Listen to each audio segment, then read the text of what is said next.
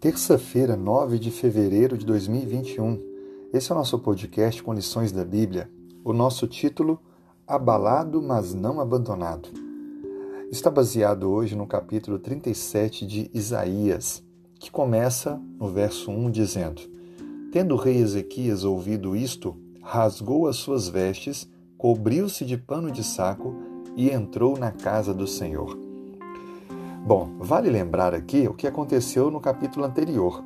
A Assíria enviou um mensageiro que afrontou toda a nação de Judá.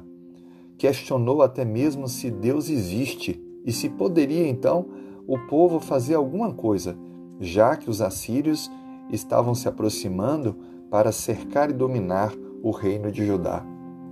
Sabe aquele momento que a gente se encontra encurralado sem nenhum escape? Foi o que aconteceu aqui. A Bíblia descreve que Ezequias angustiou-se, tirou suas roupas reais e tomou uma atitude. Ele foi para a casa de Deus, ele foi para o templo, porque ele precisava muito conversar com Deus.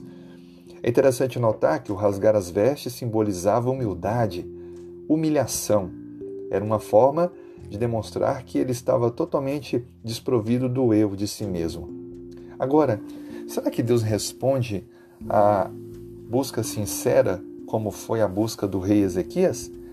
O versículo 5 a 7 nos ensina que sim. Olha o que a palavra de Deus apresenta. Foram, pois, os servos do rei Ezequias ter com Isaías. E Isaías lhes disse: Dizei isto a vosso senhor. Assim diz o Senhor: Não temas por causa das palavras que ouviste, com as quais os servos do rei da Síria blasfemaram contra mim.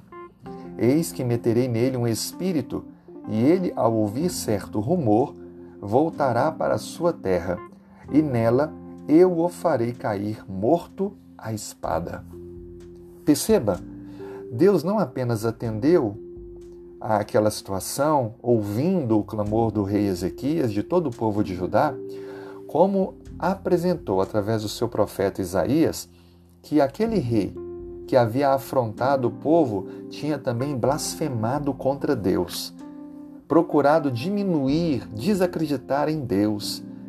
E Deus então manifestou seu juízo com relação a esse rei. Ele sentiria um medo tamanho que voltaria para a Síria e lá seria morto à espada. Uau! Como pode ainda pessoas não crer em Deus, não aceitarem que Ele é o único soberano, que não há outro. Deus então manifestou o seu poder e deu vitória ao povo daquela batalha, nem permitindo que ela ocorresse. Ezequias ele destacou ao orar a Deus os atributos de Deus, como todo-poderoso, como Criador, como único e verdadeiro Deus. Hoje também, talvez você esteja passando por uma luta. Lembre, se humilhe diante de Deus, busque a presença dEle, ore, confie, e Ele operará de maneira miraculosa, lhe concedendo a vitória, ainda que alguém afronte a sua fé e o nosso Deus. Você será atendido, desde que busque com confiança. Que Deus o abençoe. Tenha um excelente dia.